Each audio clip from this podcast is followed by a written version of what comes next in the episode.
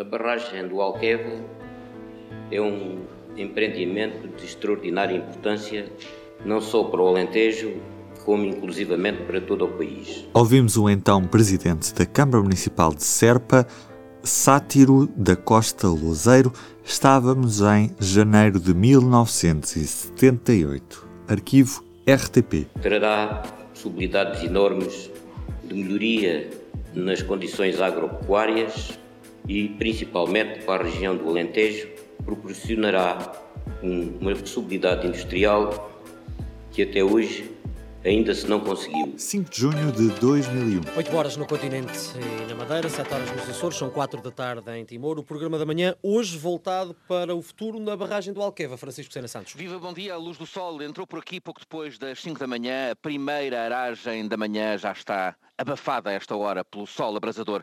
Estamos na aldeia alentejana da Estrela, numa varanda sobre a futura albufeira. Terá o tamanho de 25 mil campos de futebol, 25 eh, mil hectares. E começará a crescer quando, eh, no final deste ano, ficar concluído aquele enorme dique já levantado, ali uns 10 km. Ora viva! Quase 20 anos depois da barragem do Alqueva ter fechado com portas, há agora um relatório para analisar os impactos desta barragem no Conselho de Beja e também, claro, em todo o Alentejo. Vamos perceber de que maneira esta barragem mudou o Alentejo e está também a pôr em risco aquilo que é toda uma região a médio prazo. Vamos ouvir Carlos Dias, é correspondente do público no distrito de Beja.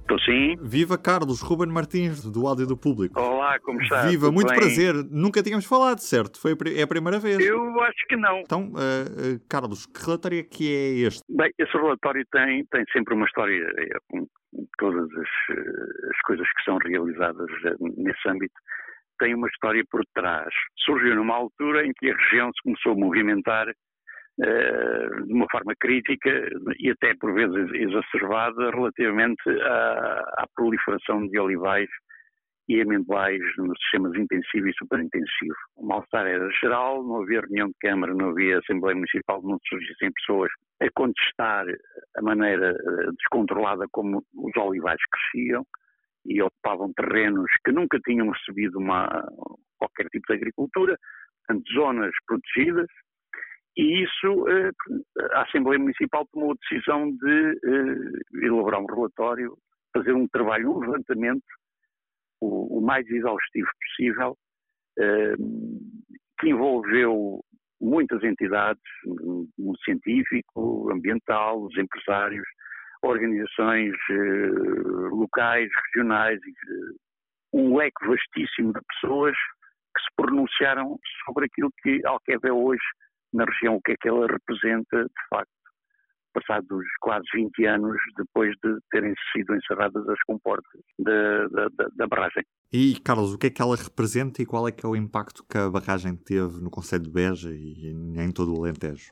Ninguém pode uh, contestar sobre o impacto que, enfim, uh, o regadio e a própria barragem teve na região, não é? Primeiro, a própria Albufeira, que é extensíssima, uh, costuma dizer-se que é o maior lago artificial da Europa, não corresponde à verdade porque há outras, outras reservas de água artificiais que são mais extensas que o de Alqueva, mas isso também é um pormenor que não interessa. O que é um facto é que o regadio, depois de um início algo atribulado, que não aparecia ninguém, ou praticamente ninguém, para, para fazer uso de água para, para rega, portanto, o sistema de regadio estava por preencher, começaram a surgir uh, uh, empresários espanhóis, agricultores espanhóis, que trouxeram para Alqueva uh, o olival em modo intensivo, numa primeira fase, e depois, passados anos, o superintensivo. E é só para dar uma ideia, enquanto o intensivo significa a plantação de cerca de 280 300 árvores por hectare, o superintensivo pode chegar às 2 mil. Portanto, é uma mata cerradíssima, é qualquer coisa que transformou o Alentejo, boa parte do Alentejo, numa, numa extensão de, de monoculturas que estão a ferir a sensibilidade uh, e a mudar radicalmente aquilo que nós conhecíamos do Alentejo. Esta foi, de facto, esta, a mudança brutal que aconteceu de há cinco anos para cá e que prossegue sem que ninguém tivesse sido ouvido, as pessoas são confrontadas com a plantação de olival e de amendoal ou de vinha, mesmo até à porta de casa. Não é exagero dizê-lo assim, porque isto é um facto. Depois isto implica, é um sistema cultural que implica desinfecções massivas por causa das pragas e depois vão os maus cheiros e os gases uh, de, de, da desinfestação uh, vão para a casa das pessoas, afetam as pessoas, afetam os animais, causam uma qualidade de vida que não é melhor para nas zonas rurais, quando toda a gente pensa que viver no interior do Alentejo é uma maravilha, que temos à nossa volta apenas a natureza no seu melhor. Isso deixou de ser verdade. Infelizmente, é esta a conclusão que se pode retirar daquilo que tem sido o projeto Alqueva enquanto empreendimento que uh, apostou unicamente nas monoculturas do olival e, e do amendoal, vinha, embora também haja outras culturas, cerca de, salvo erro, 40 culturas, mas variedíssimas. Mas essas culturas ocupam uma área pequeníssima relativamente ao olival e ao amendoal, que hoje já vão nos 80% da área regada. O 80% da alqueva só são olival e amendoal, praticamente. Fala-se do risco da saarização do, do Alentejo. O que é que isto representa na prática? O que é que isto vai representar para as populações? Quando se fazem plantações em regime superintensivo e intensivo, isso vai exigir do solo, do terreno arável, não é? Eh, um contributo cada vez maior. Vai-se exigir ao solo, à terra, que dê um contributo maior e mais acelerado para que as árvores produzam. Quanto mais concentrada é a produção, obviamente mais é exaurido o solo de, dos seus nutrientes. E isto eh, acontece, e aliás, e há observações que já foram feitas, avisos e alertas que foram lançados, porque uh, nutrientes no solo do Alentejo estão cada vez mais reduzidos. Ora bem, como o solo não tem nutrientes à altura para alimentar este tipo de culturas, o que é que acontece? são, são lançados uh, fertilizantes uh, químicos que, para compensar aquilo que o sol não pode dar.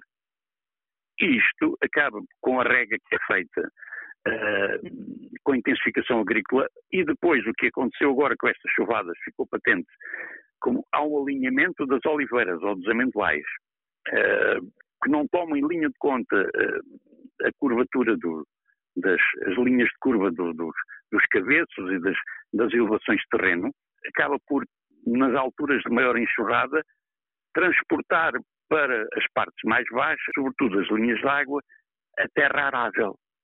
E isto depois uh, desaparece do solo, o solo fica mais pobre, é cada vez menor, a, digamos, a altura, se é que podemos definir assim, a altura de terra arável para as culturas, vai-se reduzindo, reduzindo, e depois ficará a rocha. É isso que significa a desertificação do solo e, obviamente, a ideia da saarização, que tem muito a ver com o Sará, porque há sinais, isto não, não estou a especular, já está dito isto, está assumido e está identificado do ponto de vista científico, há zonas no Alentejo onde os sinais da saarização, digamos do deserto de Sará, no Alentejo já se observam. Não é uma coisa que venha de um ano para o outro, mas nisso, no espaço de 70 anos, isso pode acontecer se as coisas continuarem desta forma.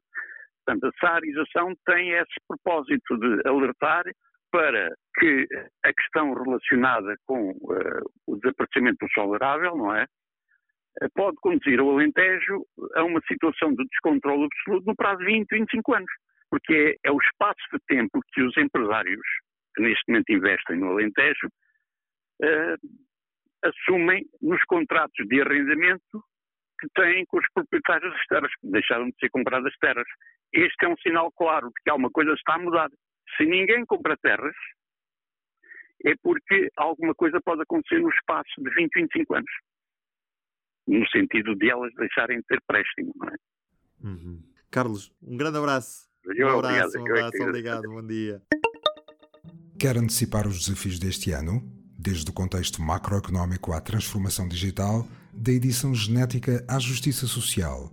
Inscreva-se no curso 2021 Oportunidades, Desafios e Prioridades, uma parceria público e Porto Business School. Aproveite uma das vagas limitadas com desconto para assinantes e alunos. Saiba mais em público.pt barra academia P barra curso 2021. Do P24 é tudo por hoje. Eu sou o Ruben Martins. Até amanhã. O público fica no ouvido.